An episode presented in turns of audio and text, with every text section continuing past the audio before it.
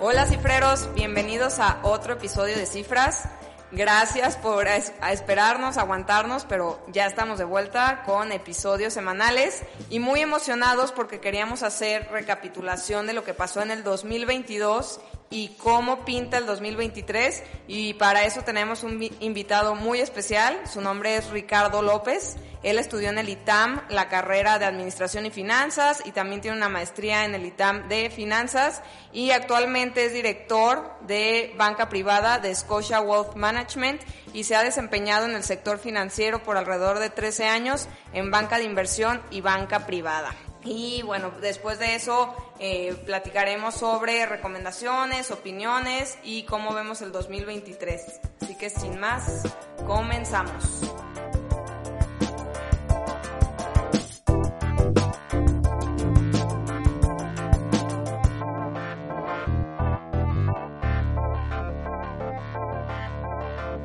Y bueno, Ricardo, muchísimas gracias por acompañarnos teníamos esta platicadita ya pendiente desde hace un par de semanas y por fin nos coordinamos y la verdad creo que es el timing perfecto para hablar, cerrar del año, ver qué pasó. Fue un año muy, muy interesante, muy diferentes a los que al menos a mí me habían tocado vivir y también pues puede sonar complicado el 2023, así que queríamos tener a alguien pues que, que sea su mero mole y que nos platique ¿Qué, ¿Cómo ve el año? Igual y primero comenzamos con una recapitulación de cuáles fueron los eventos más importantes del 2022 y cómo creemos, porque la verdad es que esto está muy volátil y muy cambiante, pero al menos el día de hoy, ¿qué podemos visualizar para el 2023? Y de nuevo agradecerte tu presencia, porque la verdad es que teníamos muchísimas ganas de tenerte aquí y que toda nuestra comunidad de cifreros te escuchara el día de hoy.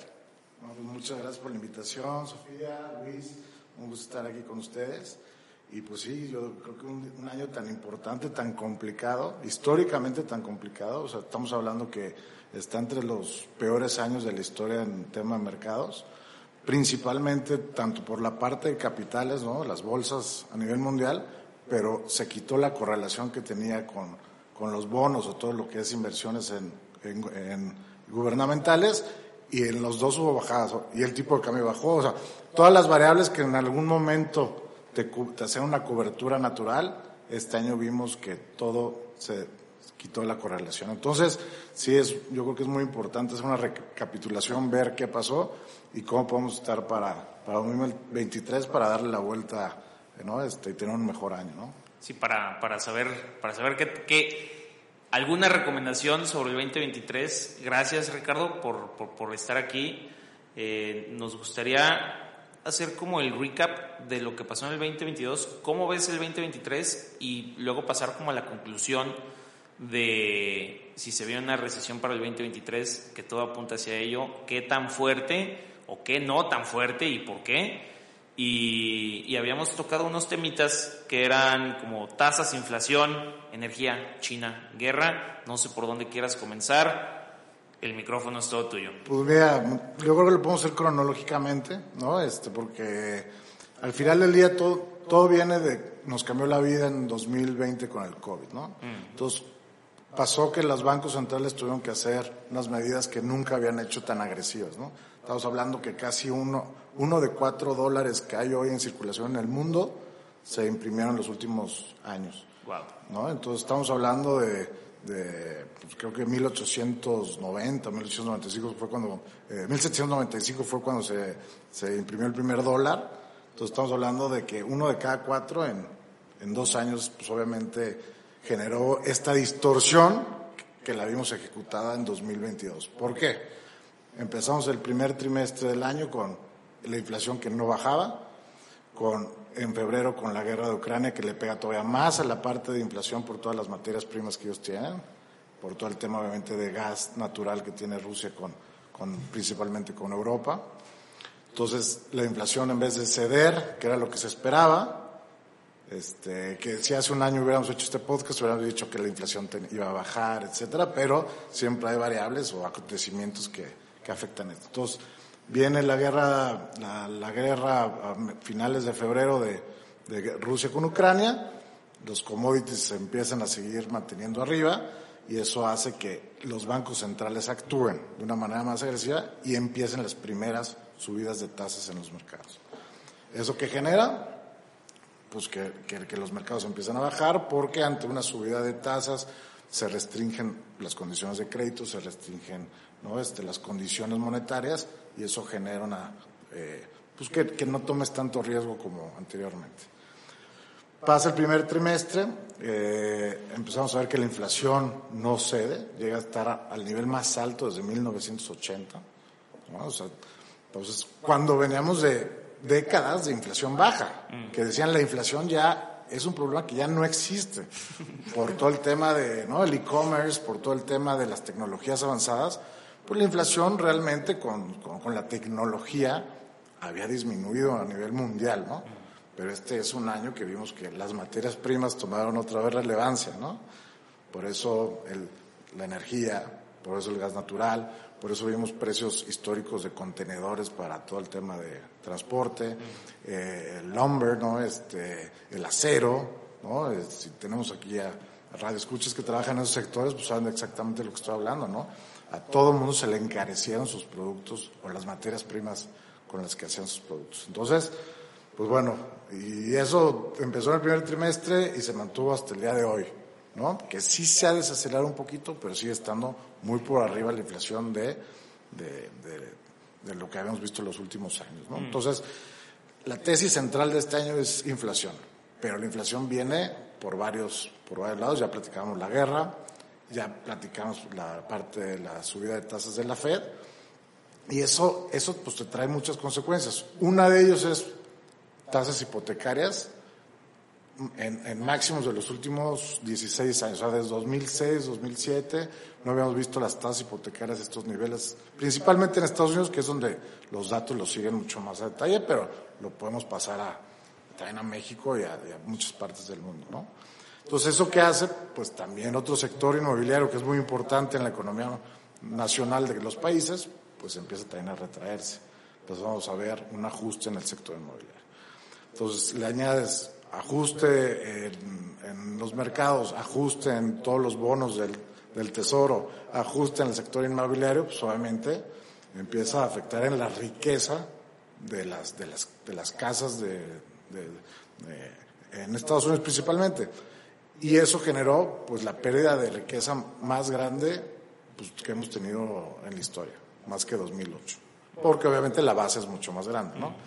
Eh, relativamente no es, tan, no, es tan, no es tan grande, pero estamos hablando de que se calcula, porque son, es muy complicado medir esto, pero que son casi 14 trillones de dólares o 14 billones de, dólares, a términos de cómo aquí lo decimos, pero 14 eh, trillones de dólares de pérdida de riqueza en, el mundo.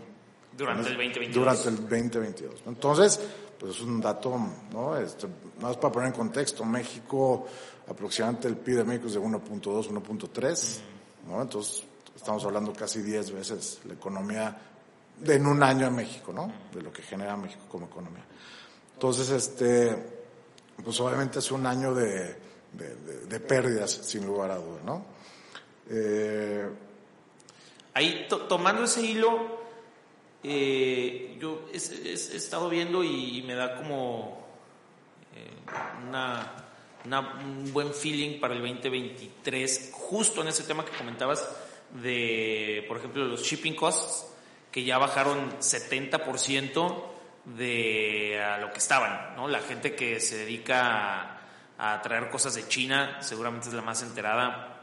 Antes de la pandemia un contenedor estaba en 2.500 dólares, traértelo creo que llegó a estar a 15.000, una cosa así, ¿no? Una, una locura. Creo que ahorita ya incluso está por abajo del nivel de eh, prepandémico. Entonces creo que eso va a ayudar mucho a, a, bajar los temas inflacionarios, ¿no? Que ya, o sea, todo lo que se importe va a ser más barato por, por, por los temas de, de, transporte. El petróleo también ya bajó como 35% de su máximo, el gas 30%, el maíz 20%, casi todas las commodities en promedio un menos 35%. ¿Ves esta tendencia para el 2023 que siga a la baja? Sí, sin duda, como bien mencionas, y si alguien quiere, está, los datos están en, eh, en internet. lo que mencionamos es el Global Container Freight Index, que es el de contenedores, ¿no? Que como bien menciona Luis, es, ha bajado el 81% sobre el máximo. Y ahorita está por abajo en niveles 2021. ¿no? Entonces, sí, es un ajuste brutal. Y, y, muchos de los commodities han bajado. Y eso lo hemos empezado a ver en los datos de inflación de los últimos meses, que ya ha bajado la parte de, este, de inflación del productor o inflación en algunos este, alimentos también, ¿no? Sí, sí, veo, sí, sí veo que esta tendencia va a seguir a partir de 2023, pero aquí entra una pregunta. Nos estamos adelantando un poco, pero, pero para seguir con el hilo, es ¿a cambio de qué? Okay. O sea, la Fed, ¿qué es lo que está buscando? Los bancos centrales, ¿qué es lo que están buscando? Subo tasas, desaceleró a, económicamente. A, a, justo eh, que los bancos ya no presten tanto, que las condiciones crediticias y las condiciones financieras del mundo en general se aprieten, mm. no no quiero no quiero que gastes para que no suba la inflación. Este, entonces lo que aquí se, muchos analistas dicen es a cambio de qué, a cambio de una recesión. Mm. Es lo que al parecer es que está buscando la Fed, que haya más desempleo mm. en Estados Unidos. Y claramente lo está buscando la Fed. Exacto, pero, ah, pero aquí obviamente la Fed busca el beneficio ¿no? de la economía, del empleo, etcétera. Entonces, aquí, adelantándonos un poquito, en 2023 va a ser seguir muy, muy, muy de cerca las variables de, de desempleo. Vamos, hasta dónde la liga se puede llegar a romper, ¿no? Buenísimo. Entonces, esa es una variable que no, ni la Fed ni nadie puede controlar, pero, pero sí va a ser el tema central del siguiente año, es estar estirando la liga, está estirando la liga y obviamente se espera que no la rompa, pero si la rompe, pues puede haber problemas fuertes en la economía y podríamos ver una recesión, no de la magnitud, pero sí estilo 2008, 2000, 2009, ¿no? Sí, a mí me gusta mucho ahora sí la línea del tiempo que hiciste. Creo que tal cual fue así, ¿no? Empezamos 2022 o cerramos 2021 un poco entusiastas de, obviamente, el optimismo que, que seguía corriendo del 2020 y 2021 a raíz de toda esta liquidez que hablamos, ¿no? Toda la impresión de dinero que hubo. Y bueno, pues poco a poco empezó a llegar el, el, negativismo a los mercados, guerra, hasta podemos sumar la guerra de China y Taiwán.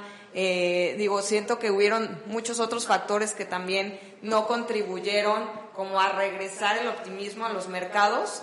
Y bueno, creo que dos datos importantes que, que hemos seguido pues prácticamente todos los que estamos en este mundo son justo estos que platicamos, ¿no? El empleo y el consumo. O sea, como que este, todo este año fue los highlights de, de los periódicos hablar de la inflación, ¿no? Es decir, en el 2021 se hablaba que la inflación iba a ser transicional, ya vimos en el 2022 que no era transicional, pero, ¿qué onda? ¿Cuándo se acaba? ¿No? Y, y bueno, esto que platicamos de, de las tasas de interés, que Ricardo nos, nos comenta que en el 2022 comienza la alza de tasas, que no es más que otra cosa que hacer más caro el dinero, ¿no? Cuando suben las tasas es hacer más caro el dinero y precisamente se vuelve más caro los créditos hipotecarios, los créditos de consumo, los créditos empresariales y por lo tanto la gente pierde el apetito a gastar, invertir, porque todo se va haciendo más caro. Entonces, los datos como que nos han dado cierto optimismo durante este año ha sido, bueno, pues el empleo ve estable, se ve una fuerte economía en Estados Unidos, eh, todavía están pidiendo cierto tipo de empleos y también el consumo que se ha visto fuerte, ¿no? Entonces, yo creo que esos dos datos al menos es como en nuestro discurso de financiero los que nos han ayudado a sentir que la crisis del 2023, si es que llega, pues pueda ser un poquito más, más leve y que no sea tan duradera, ¿no? Pero, pero yo creo que este, también le sumaría a, la incertidumbre, eh, que bueno, la vivimos en el 2022, es las elecciones, ¿no? Comenzaron elecciones el 4 de noviembre en Estados Unidos, también en la línea del tiempo, y quieras o no, eso también ha movido un poquito de saber si los republicanos o los demócratas, qué va a pasar, se integró Trump otra vez a la ecuación, entonces siguen habiendo, pues ahora sí que dentro de nuestro títere, cada vez más hilos que nos están mueve y mueve la ecuación y que pues ahora sí que es difícil el día de hoy plantearnos y decir, el output del próximo año va a ser este, porque de verdad está muy complicado, pero creo que sí hay ciertos sectores que al menos este año la libraron. ¿No? Es que todo es, digo, nos podemos tardar horas platicando sobre esto, pero todo es un reajuste geopolítico en el mundo y que va de la mano del tema energético. ¿no? O sea, aparte de toda esta guerra de Rusia con Ucrania, tú ves que se están haciendo alianzas. Rusia se separó del mundo básicamente. Se salieron muchas empresas de McDonald's, Nike, etcétera. hay un, reajuste. Y, se está aliando con India y con China y estás viendo que, que, que, empieza a haber un reajuste geopolítico de la mano del petróleo. Estás viendo que Estados Unidos eh, a mediados de año perdonó las sanciones económicas de Venezuela porque geográficamente está cerca de Estados Unidos, entonces necesitas tener al país con las mayores reservas mundiales de petróleo pues de tu lado. eh, mucho de las elecciones era, los republicanos son pro este, fracking, pro ¿no? este, generar más petróleo dentro del país y ser más autosustentables. Entonces también ¿no? este, los demócratas han estado un poquito en contra de eso. Entonces, y tú lo viste, o sea, fue una guerra que llegó el, eh, del petróleo que llegó a 129 dólares y empezó a disminuir, ya cuando empezaron la guerra a disminuir, cuando empezó a, reestructurarse un poquito más este tema geopolítico. Entonces, eh, digo, poniendo un poquito en contexto también en 2022, para que tengan estos datos, para ver la magnitud de este año, es la mayor pérdida de una persona en la historia de la humanidad se tuvo este año con, con Zuckerberg y, Elon Musk, que perdieron mm. casi más de 100 billion dólares o 100 mil millones de dólares este, de riqueza. ¿no? La pérdida más grande de una empresa se tuvo con Amazon, con más de un trillón de dólares de pérdida de capitalización. Y bueno, el dato que de hace rato de, que se estima que entre 15 y 6 millones de, trillones de dólares se perdieron en, riqueza a nivel mundial. Entonces, eh, en la paridad del euro contra el dólar, eh, el, tema en el primer ministro en Inglaterra, que duró dos meses. Sí. Está Liz Truss. Liz Truss, que después de que sale Boris Johnson, entra Liz Truss, tratas unas reformas, no las aceptan, la cambian a los dos meses, ¿no? O sea, cosas que, que, que, que y todo esto, como dices, en el transcurso de un año. Entonces, ya pensabas que salías de los problemas y venía otro. Ya pensabas que la inflación se relajaba y venía un dato de inflación más, más, más, este, más elevado, ¿no?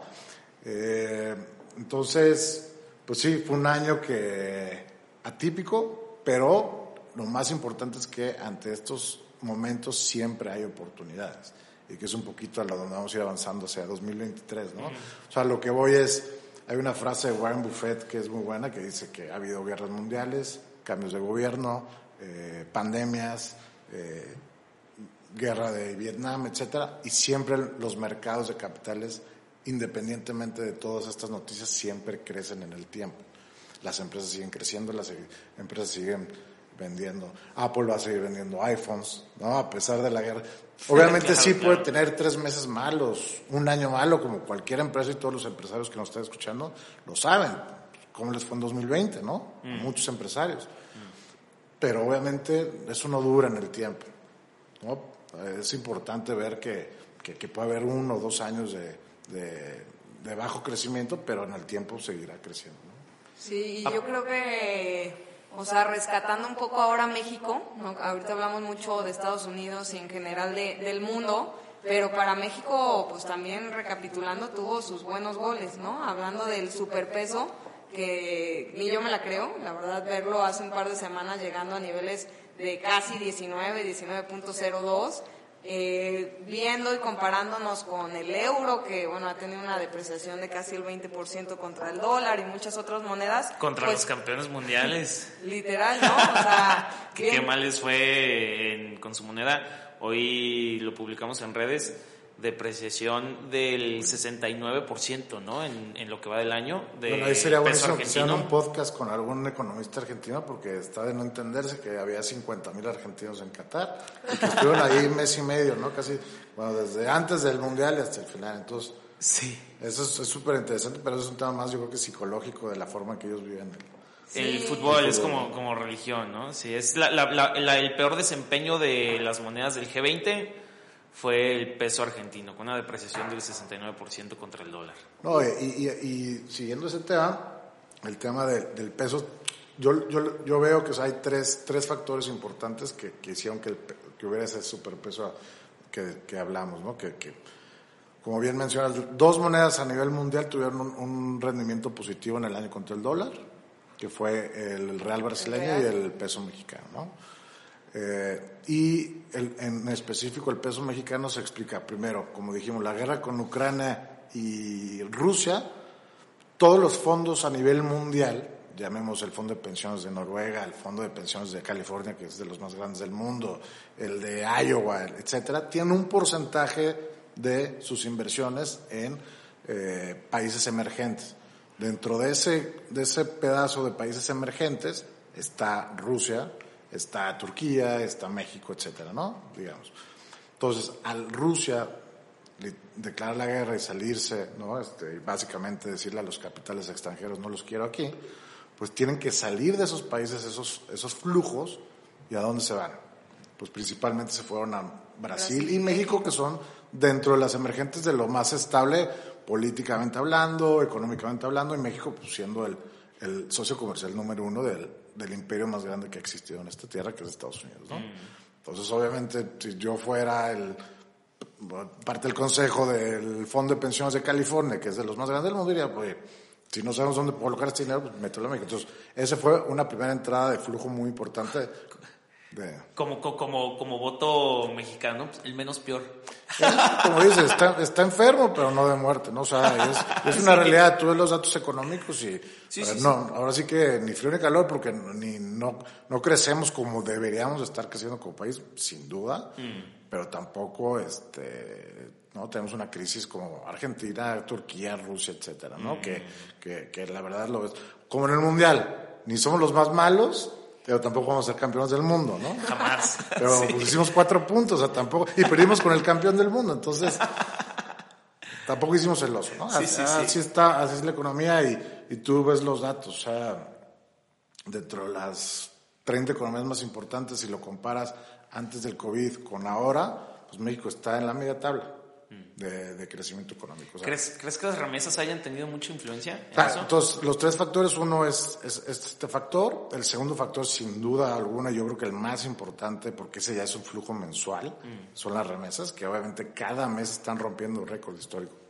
¿no? O sea, son entonces, ese monto es venta de dólares y compra de pesos mes, bueno, digamos, yo creo que día a día, ¿no? Entonces, es un flujo que no, que no deja que el, que el, que el dólar suba. Claro.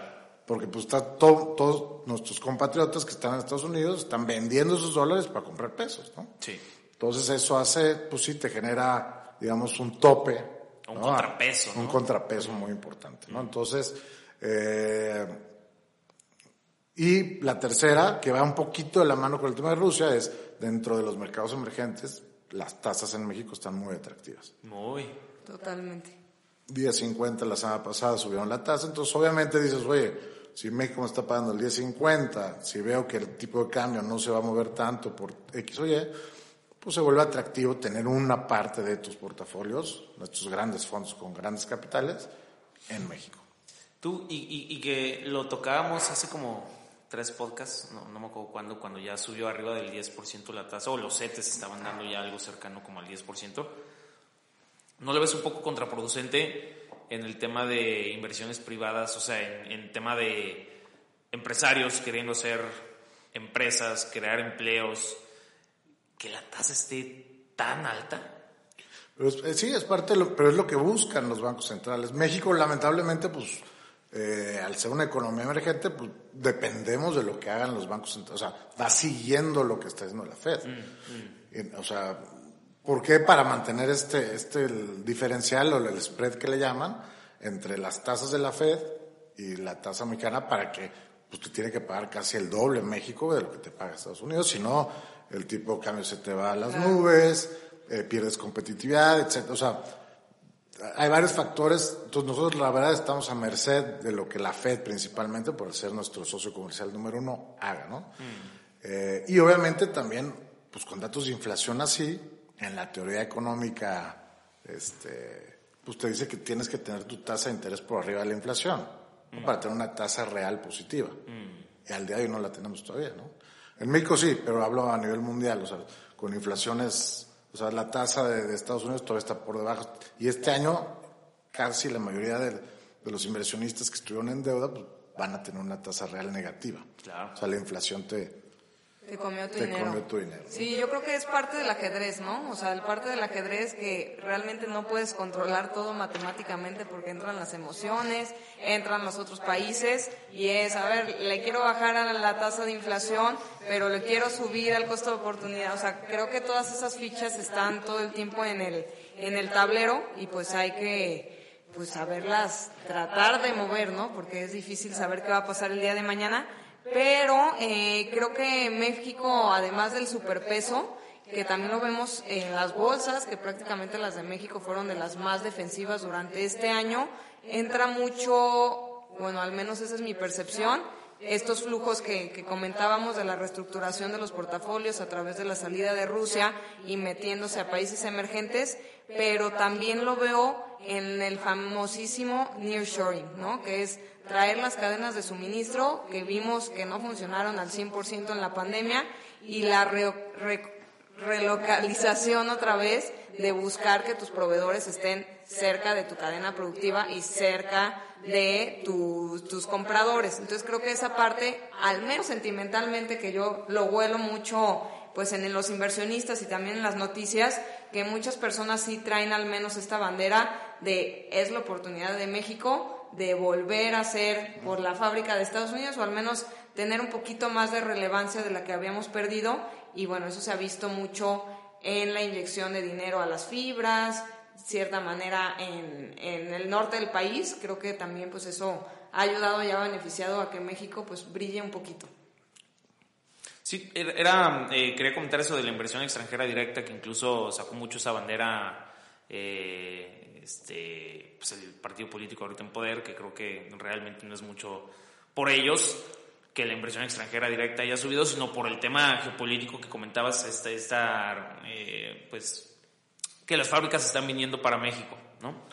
No, no, a ver, yo creo que también es muy importante dentro de México ver que hay diferentes Méxicos, ¿no? No es lo mismo el México, obviamente, turístico, no es lo mismo el México del centro, no es lo mismo el México del norte. Como bien dices, y, obviamente tuve, tuve los datos económicos o el crecimiento de PIB, pues ves una, un crecimiento importante, digamos, en la zona de Baja California, Tijuana, como dices, estas inversiones importantes que hizo Amazon con, en Mérida, en Tijuana, eh, muchísimo la parte del Bajío, la verdad tiene un crecimiento importante por el tema de manufactura con todas estas mm. empresas, ¿no? Este, entonces, y hay, y si hay estados, hay ciudades, la Ciudad de México está un poco estancada, muchas ciudades del sur también, entonces, ver que hay diferentes Méxicos, pero en general, yo creo que, que, que estamos, como digo, ni bien ni mal, ¿no?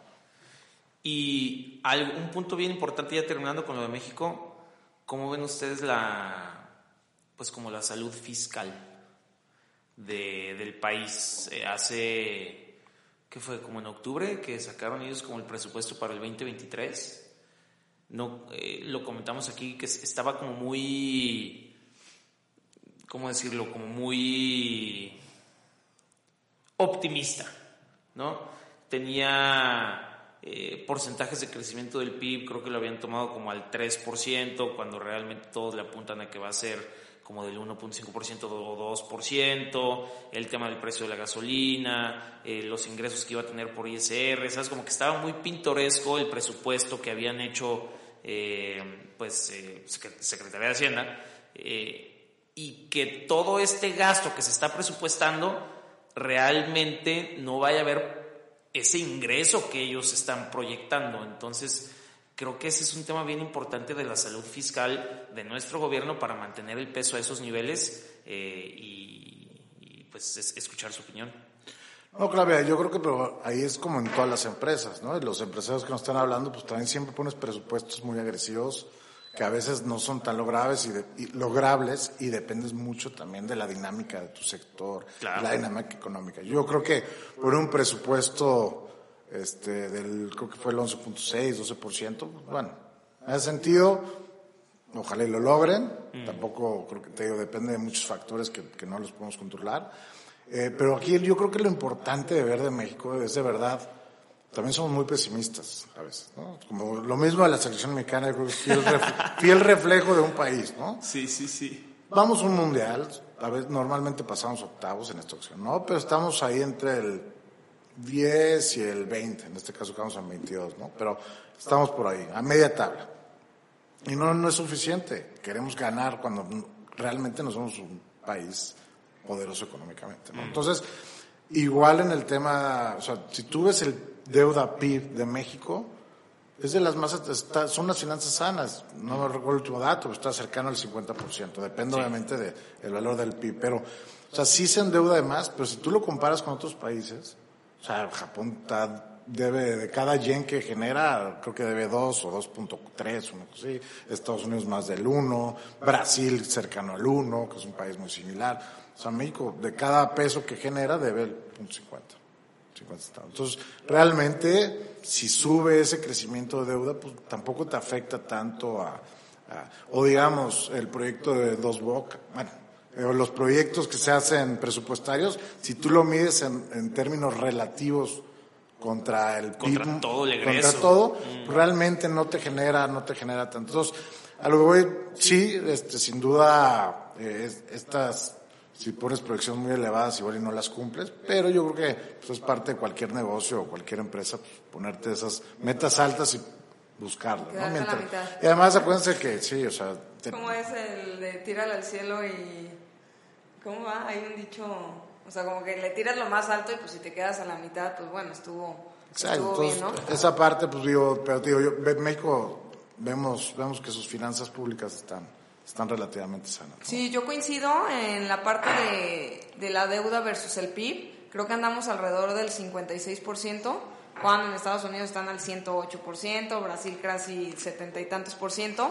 Y, y bueno, creo que algo que, que sí se ha resentido, y lo, lo sé de muchos conocidos, es pues que el presupuesto pues, literal está escaso en instituciones públicas, Sí. o sea, que el elevador ya probablemente no funciona, que ya no hay tinta en las impresoras, o sea, sí ha habido recortes pues bastante fuertes, tanto en salud, vemos el tema de medicinas que ya lleva dos años pues bastante fuerte, pero, pero bueno, yo creo que más bien estamos cerca de unas elecciones y lo que va a tratar de vender este gobierno para permanecer en casa pues es seguir Gasto.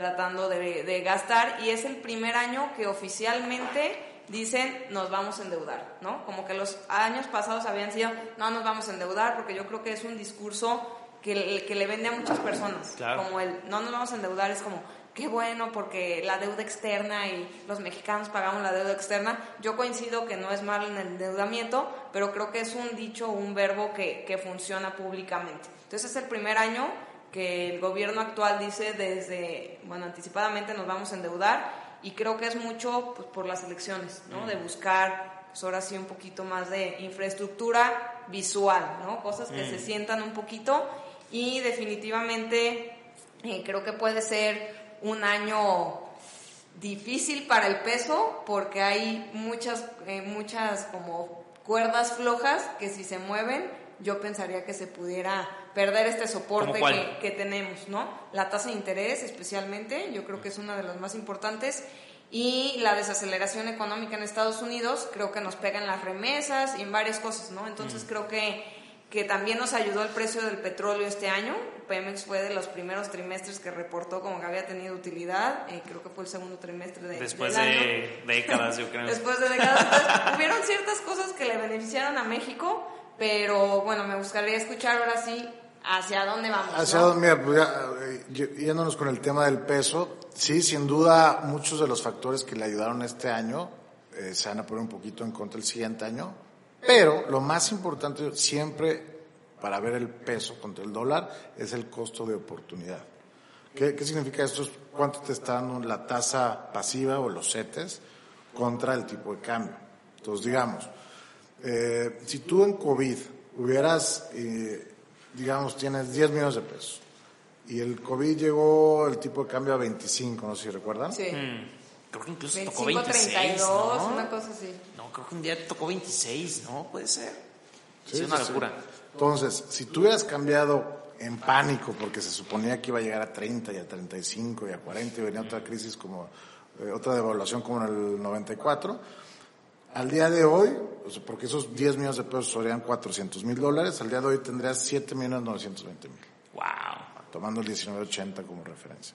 Entonces perdiste en pesos. ¿no? Si tú esos 10 millones los hubieras metido en, en CETES, en estos dos años y medio, tendrías arriba de casi 12 millones de pesos. Entonces tu costo de oportunidad es enorme. O sea, de 5, 5 millones el costo. De, de 7,920, o sea, de casi 12 millones contra 7,920, o sea, casi 4 millones de diferencia. millones. ¿no? Entonces es muy importante. Si tú me dices, oye, el tipo de cambio se puede subir, sí, ¿cuánto más? O sea, digamos, si el- la tasa de CETES hoy está al 10, vamos a hacer la matemática oficial, 10%, y el tipo de cambio está a 20, pues tu costo de oportunidad son 22 pesos, realmente, ¿no? O sea, digamos, o más, o 21.50 con el Treasury, digamos, si lo inviertes en Treasury en Estados Unidos. Entonces, realmente, mientras el tipo de cambio no esté por arriba de 21.50, pues te convino quedarte en pesos. Claro. Entonces, suponiendo que bajan las tasas y nos vamos al 7 o al 8%, entonces de tu costo de oportunidad es arriba de 22.80. Y así, si lo vas haciendo año con año, a lo que voy es, tú, si vean, realmente ven al, al peso en 30 pesos en 5 años, entonces sí, sí preocúpate por el tipo de cambio, ¿no? En el tema de inversiones. Pero mientras el costo de oportunidad te esté pagando así de bien, de atractivo, pues realmente en tus decisiones de inversiones pues no tiene que entrar tanto conflicto. Ahora, si eres un empresario que depende del, del- del dólar, pues ahí sí, sí vemos que el siguiente año, o sí veo que el siguiente año, pues sí debería de venir un- un- una subida de- de- del tipo de cambio de manera natural por los factores que acaba de mencionar Sofía, ¿no? Las remesas deberían de estar bajando porque, acuérdense, las remesas vienen, o sea, la- uno de los principales trabajos de nuestros compatriotas en Estados Unidos, Estados Unidos es construcción, sector inmobiliario, que por naturaleza, por los datos que estamos viendo, se está desacelerando, entonces, pues deberían de disminuir un poquito las remesas y eso, pues podría quitarle un poquito ese, esa resistencia que habíamos platicado, ¿no? Y este, lo, no- nos metemos un poquito al tema de las tasas, sí, sí, lo más probable es que ante una recesión, digamos, muy moderada o una, o una, un crecimiento casi nulo, la Fed sí busque ya sin duda disminuir ya la, o sea, ya no aumentar más las tasas, no apretar más las condiciones financieras y, y de crédito en, en- en Estados Unidos. Y eso va, y podríamos hasta ver que empiecen a bajar tasas a finales de 2023 como digo, todo va a depender de los datos y cómo se vaya moviendo la liga esta que platicamos, si se mueve, si la rompen o si no la rompen, ¿no? Pero es, es algo probable de que a finales de 2023 empecemos a ver La que empiecen hasta bajar tasas, ¿no? O que las condiciones financieras otra vez se vuelvan más laxas o que le dan una política más expansiva, ¿no? Y eso, eso sin duda, pues también podría hacer que México siga los pasos de la Fed y empiece también a bajar tasas y volvamos a ver este eh, a los máximos del año en estos últimos, los siguientes semanas, siguientes meses, ¿no? Puedo tomar como conclusión tuya, y porque usaste esa, ese adjetivo, una, una crisis eh, como no fuerte. O sea, que sí va a haber crisis, pero No, solamente no. un... No, o sea, no, o sea, recesión.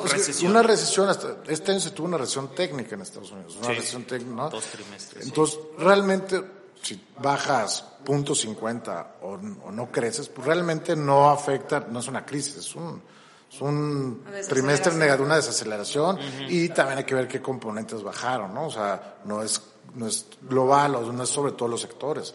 Puede ser en el sector de, consumo, puede ser que el sector eh, inmobiliario le fue bien. O sea, se puede medir de diferentes maneras. A lo que voy es, no crisis, te digo, no vemos una crisis 2008, o no se ve una crisis 2008 viable, pero sí, sí podrá venir pues, una desaceleración eh, después de también años tan buenos que se han tenido en los últimos años, ¿no? Que es normal y natural dentro de los ciclos económicos históricos, ¿no? que, que, que, que son con subidas, bajadas, ajustes, y son parte de, pues, de, de- de estos ciclos que son normales dentro de, Las de las economías. economías. O sea, no siempre va a subir todo 10%, ¿no? Sí, claro. O sea, no hay matemática que te dé que un inmueble va a subir 20% todos los años. Claro. Sí. Que va, va a valer mil millones de pesos, un, ¿no? ¿Lo, lo, lo harías comparable con, con el estancamiento económico que tuvo Estados Unidos a principios de este año? O sea, ¿crees que sea algo similar? Sí, podemos ver algo similar, ¿no? Lo que platicamos esa recesión técnica que tuvo en, en este año, podemos ver algo similar porque, como mencionamos hace rato, se esperaba que fuera este trimestre y la verdad los reportes trimestrales y los datos económicos no han sido tan malos, ¿no?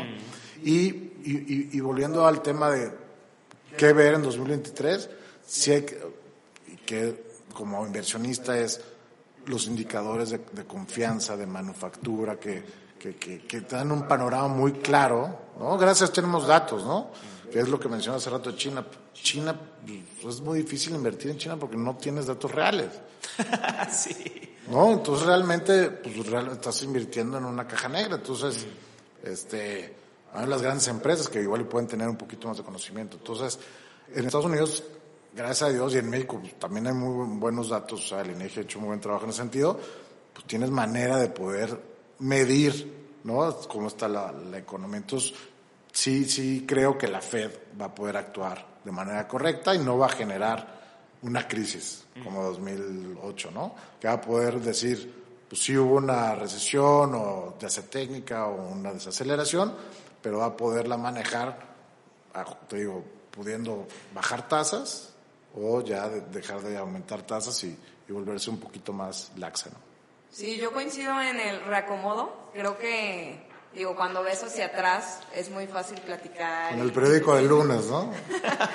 Totalmente, pero coincido en ese reset de la economía, ¿no? Creo que tuvimos un año 2020 que nunca habíamos tenido una pandemia que había llegado a cada rincón del mundo y que cada dólar estuvo llegando a cada rincón del mundo y pues que se necesitaba ahora sí, yo creo que fue un año súper difícil para la Fed en el que hasta se inventaron nuevas definiciones, ¿no? Yo me acuerdo de, esta definición que hablamos de la recesión técnica, que era dos pips consecutivos eh, que, que cayeran y debajo de cero, y luego fue, no, eso ya no es crisis, ¿no? La crisis también va unada a desempleo y va unada a, a A ciertas otras bajo. cosas, consumo, ¿no? Entonces, creo que hasta el diccionario económico ha tenido que cambiar y, y esta parte de, de volver a darle este refresh y volver a prender el botón de la economía, creo que se va a dar en el 2023-2024, ya cuando pues el, el rompecabezas esté mejor armado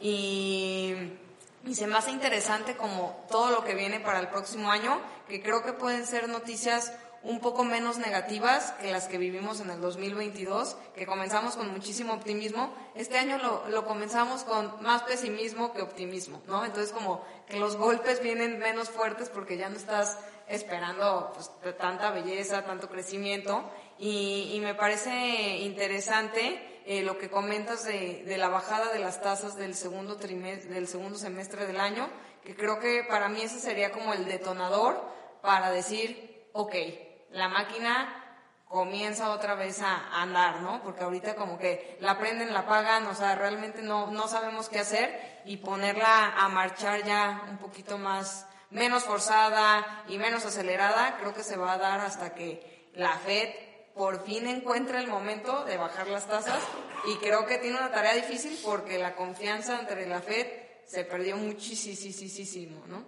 Y el último dato que quiero recalcar, que fue del 2022, y todos los criptomaníacos están llorando, Justo pues fue justo la caída de, de las criptomonedas, ¿no? Aquí nunca fuimos ni, ni tan papistas de ellas porque realmente no conocíamos pues muy a fondo de, de su funcionamiento, de los proyectos, pero al menos pues creo que también las criptos se vieron involucradas en la superliquidez que hubo en el 2020 para ayudarlas a llegar a los niveles de casi 70 mil dólares del Bitcoin y demás, y pues que vimos el, el desplome y, y fraudes, entre comillas, si los queremos llamar así, de varios proyectos y de varios exchanges de las criptos, y creo que para ellos iba a ser un año todavía más complicado que para los mercados regulados. A ver, yo creo que es un tema muy importante y, espero que, que, con esta plática, con esta conversación, algún inversionista no caiga en, este tipo de,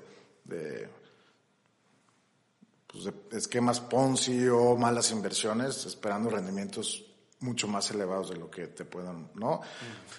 De lo que habla de los ciclos económicos y de los ciclos de crédito, etcétera, tú ves a lo largo de la historia con los pánicos, con las corridas financieras, etcétera, siempre ha venido de parte de cuando el dinero se vuelve más caro, pues todos los que te prometían rendimientos extraordinarios, pues empiezan a caer este tipo de, empresas que, que, no tenían, no estaban tan soles, etcétera, o empresas que se habían endeudado apalancado de más, o, ¿no? Como dice, cuando baja la marea, ¿no? También otra frase de Warren Buffett, ves quién está nadando desnudo, ¿no? Es la frase. Entonces, sin duda, yo creo que eso va, a seguir el siguiente año, lo estamos viendo muchísimo en el tema cripto, que sin duda es una burbuja eh, en general. Este, estamos viendo que acaban de meter al de, al de Sam Backman, ¿no? este, el de Luna, que fueron 600 billones de dólares que se perdieron en literal en horas. este, estamos viendo muchos de, este, de, estos, de estas empresas que llevan dos, tres años de crearse, que no generan absolutamente ningún valor, que no tienen ningún activo tangible. Correcto. Que no vendían ningún producto, mm. que era por 100% la teoría del Greater Food Theory, que es siempre va a haber alguien más eh, tonto que va a comprarme un precio más elevado, ¿no? Entonces, eh, sin duda, y esto viene todo ocasionado de, de que te suben tasas, entonces dices, oye, un CETE me paga el 10, 11%, pues ya el 16, 18, 20 que me ofrecían en un, en una empresa que no era tan sólida, pues ya no se me hace tan atractivo. Y en Estados Unidos igual, si me pagan el 4, 5% de lo más seguro del mundo, que son los Treasury Bills, pues ya al 15, 20% con mucho riesgo, pues ya no se te hace tan atractivo. Entonces, eh, pues estamos viendo muchos de estas empresas, de tanto criptomonedas como empresas Ponzi en muchos lugares del país, ¿no? Principalmente aquí en Guadalajara hemos escuchado un poco.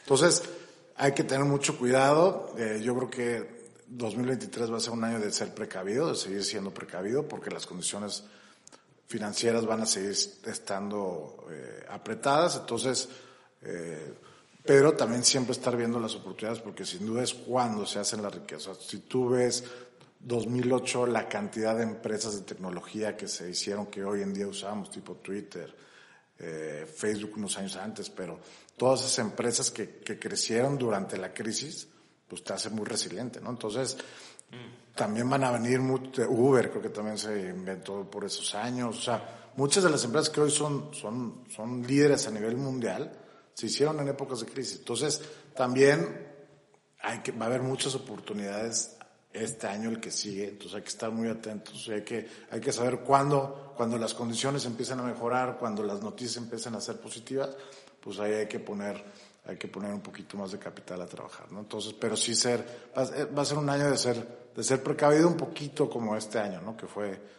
eh, de tener un poquito más de liquidez y no estar tan agresivos en la parte de capitales, ¿no? Yo te quería, eh, o sea, quería tocar más bien un, último tema que a mí se me hace importantísimo y es el tema de energético en Europa, ¿no? Siendo Europa, pues en conjunto un, gran líder económico que está ahorita tan lastimado por el tema económico, eh, sobre todo eh, Alemania con el gas de Rusia. ¿Cómo ves Europa el próximo año? O sea, ¿crees, ¿crees que se siga tambaleando? Eh, hasta ahorita la ha librado bien, los inventarios de gas ahorita los tienen bien. Eh, los, o sea, sí el costo de, de, la calefacción y de la electricidad ha subido muchísimo, pero ¿crees que Europa sí caiga en una super recesión para el 2023 o no? No, super recesión no. Europa tiene un problema más demográfico, o sea, es un tema más estructural en general, ¿no? O sea, su población es muy, muy grande, es un tema que tiene también Japón, ¿no? Mm. Pero Europa no, no tanto como Japón, pero sí.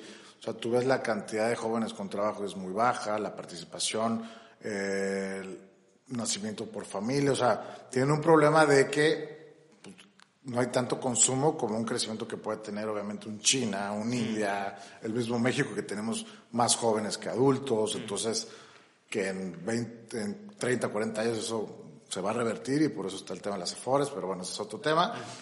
Pero, pero mientras tú, tu, tu base poblacional, ¿no? Este, sea jóvenes que consuman, porque pues consume más un joven de 30 a 40 años, compra una casa, consume más, ¿no? A una persona de 70, 80 años que ya no, no consume tanto.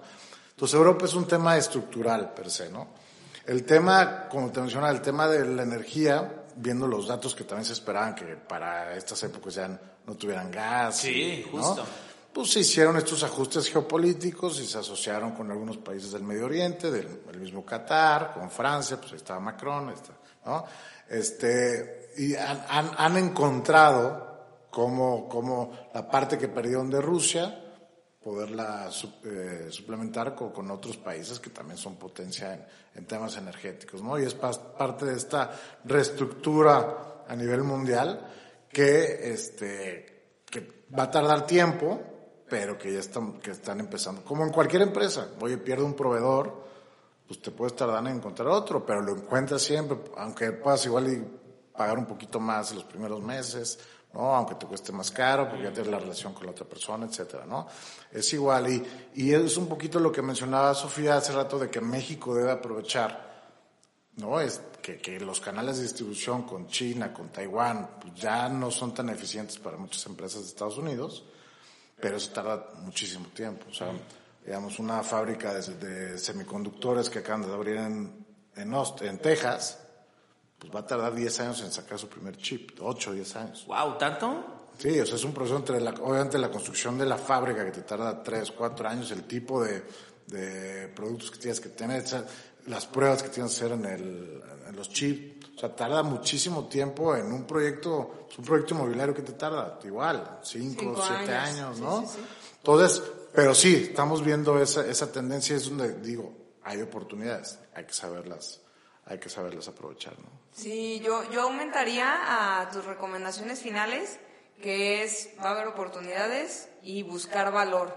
¿no? O sea, muy importante, creo que va a ser un año en el que las oportunidades no, no van a verse así con moño y demás, pero que sí siempre estén buscando fundamentos en donde están invirtiendo. Justo pues cuando hay muchísima liquidez, ahora sí que empiezas a poner tu dinero por todos lados porque ves que todo está subiendo como espuma y más bien ahorita lo que nos tenemos que fijar es pues que haya valor, que haya activos, que haya fundamentos del negocio, que lo entiendas perfectamente porque pues ahora sí en cualquier en cualquier desbalanceo son las empresas que se ven más defensivas y con mayor expectativa pues de, de, de enfrentar la crisis. Sí, el, deber ser de las finanzas, ¿no? El analizar un proyecto y ver si es bueno, si está en un tema inmobiliario, ver si está en una buena zona, eh, qué tipo de, de, producto es, igual en una empresa, qué producto vende, o sea, como era antes, ¿no? Ah, y como bien mencionas, el dinero, como te digo, viene 2020 el y viene desde antes, eh, 2010, que empezaron a, a, imprimir dinero todos los bancos centrales mm. eh, de una manera impresionante pues generaban mucho dinero barato a tasas del 0%, pues lo que te diera el 2, 3, 4, el 10, pues era bueno, ¿no? Entonces se empezó a generar estas burbujas donde la gente buscaba el dinero fácil, ¿no? Por eso el mundo de las criptomonedas, porque te, en un día puedes ganar el, casi el 100%, el 50, el 30, o, o ya ver un 20% se te hacía muy bajo, ¿no? Yo quiero un 100, si no, no vendo, ¿no? Eh, invertías en empresas, muchas empresas tecnológicas que bajaron 80, 90%. Este, que nadie veía los fundamentales, que no generaban utilidades. ¿No? Entonces, te digo, yo, sí, es, es, es sano que se empiecen a limpiar, ¿no? Este, este tipo de, de, empresas, eh, que empiece a, a, tener un valor mucho más alto el números sólidos, buenas finanzas, que te paga un dividendo, ¿no? Este, una empresa o un sector que, que, que, tenga historia, ¿no? Un sector, no sé, digamos, el de, el de medicinas, el sector de consumo, ¿no? No tanto una empresa nueva que lleva un año y que, y que ya vale 200 veces ventas, ¿no? Uh -huh. que, que, es irracional. Entonces está regresando lo racional a los mercados. A los mercados. Y la verdad coincido en, en el filtro y en la limpieza de las inversiones, porque sí, de verdad, digo, a nosotros como profesionistas, pues luego te queda chico, ¿no? Con lo que puedes ofrecer porque realmente lo que puedes ofrecer tú como financiero regulado y con inversiones transparentes eh, es tasas que igual no te brillan el ojo, ¿no? Entonces, a mí me está gustando esta época de, de reajuste y limpieza para otra vez, pues, encontrar lo que hay valor, donde hay fundamento. Pero esto lleva más de 500 años, siempre ha habido desde los tulipanes en, ¿no? este, en Holanda, desde de, sí, a, las empresas monarcas. Sí, la, la empresa que era la de las Indias, que, ¿no? El Trading Company de, de las Indias cuando está el Imperio Británico, que también hubo un fraude. eh, históricamente siempre pasa estos, eh, gran boom or bust, o sea, que la gente empieza a especular demasiado y, y, y vienen estos ajustes que al final del día son, son sanos. Sí, claro. aunque, aunque duelan, pero son sanos. Entonces, a los, los que nos escuchan, pues traten de, de ser defensivos, de, traten de, de hacer bien un análisis de dónde están invirtiendo y con quién están invirtiendo, ¿no? Y como bien menciona Sofía, pues obviamente buscar instituciones sólidas que lleven mucho tiempo trabajando, que no te vendan espejitos y que y el dinero pues se trabaja día a día, ¿no? Sí. ¿Qué, ¿Qué, tan defensiva se debería de poner la gente del, del 1 al 10 para el próximo año? Te digo, es, es difícil, o sea, porque también está la frase, es algo real, siempre hay, uno, siempre hay un bull market en algún lado. En este caso, igual Estados Unidos no va a ser el bull market tan grande el siguiente año, va a tener un crecimiento, pero igual no tan agresivo como ha tenido otros años con 30, 40% de rendimiento. Pero sí hay, sí hay, sí hay sectores que pueden, el sector energético va a seguir atractivo, el sector de healthcare va a seguir atractivo, o sea, hay que buscar siempre, bueno, para eso está la asesoría de, de, de, de los banqueros para encontrar esas oportunidades y encontrar esos sectores, esos países donde pueda haber mejores oportunidades. ¿no? Entonces, there's, al, there's always a bull market somewhere. Entonces, hay que, hay que, hay que buscarlos y hay que estar eh, en, invertidos en esos sectores. ¿no? Pues muchísimas gracias, Ricardo. Ya nos alargamos un poquito, pero creo que se Sí. puso bastante. Me han bastante dicho media bueno. hora, pero ya nos, una hora, no, perfecto. Y creo que nos dejas información bastante valiosa y bastante reflexiva para empezar el próximo año. Y bueno, cualquiera que quiera encontrar a, a Ricardo López lo puede buscar en Scotia Wealth Management o escribirnos directamente a nosotros y les pasamos el contacto de Ricardo para que puedan tener, pues ahora sí, una, una asesoría más personalizada y con, con gente de verdad que lleva ya con mucho expertise en, en los mercados financieros. Ricardo, muchísimas gracias por, pues sobre todo aquí por darnos todo tu conocimiento. De verdad, ojalá, o sea, siempre tratamos aquí de traer gente que, que, que aporte un poquito más al conocimiento de las demás personas, que de alguna manera pueda tomar algún consejo de alguien muy experimentado como tú. Entonces, de verdad, muchas gracias por, por haberte dado la vuelta No, y el tiempo. Gracias a ustedes por, por, por eh, permitirme estar aquí, darme el foro y encantado. Cuando quieran que estoy para el siguiente año, hacemos igual, justo. podemos recapitular, ver qué, qué tal estuvieron las predicciones, ¿no? Este, pero lo importante es siempre todo cambia, o sea, eh, los grandes inversionistas son gente que, que, que, que está cambiando día a día, o sea, no te puedes quedar con una idea porque los datos cambian, ¿no? Entonces eso es importante, siempre ser flexible. Flexible y diversificación es Sí, la, claro. la palabra de, Ah, no, del claro. portafolio. Del financiero la, trae, la traemos tatuada en la frente. Claro, sí es. Aquí los dejamos con esto y cualquier duda, pues por favor, ahí mándenoslas y, y seguimos conversando. Gracias por escucharnos. Gracias a todos, buenas noches.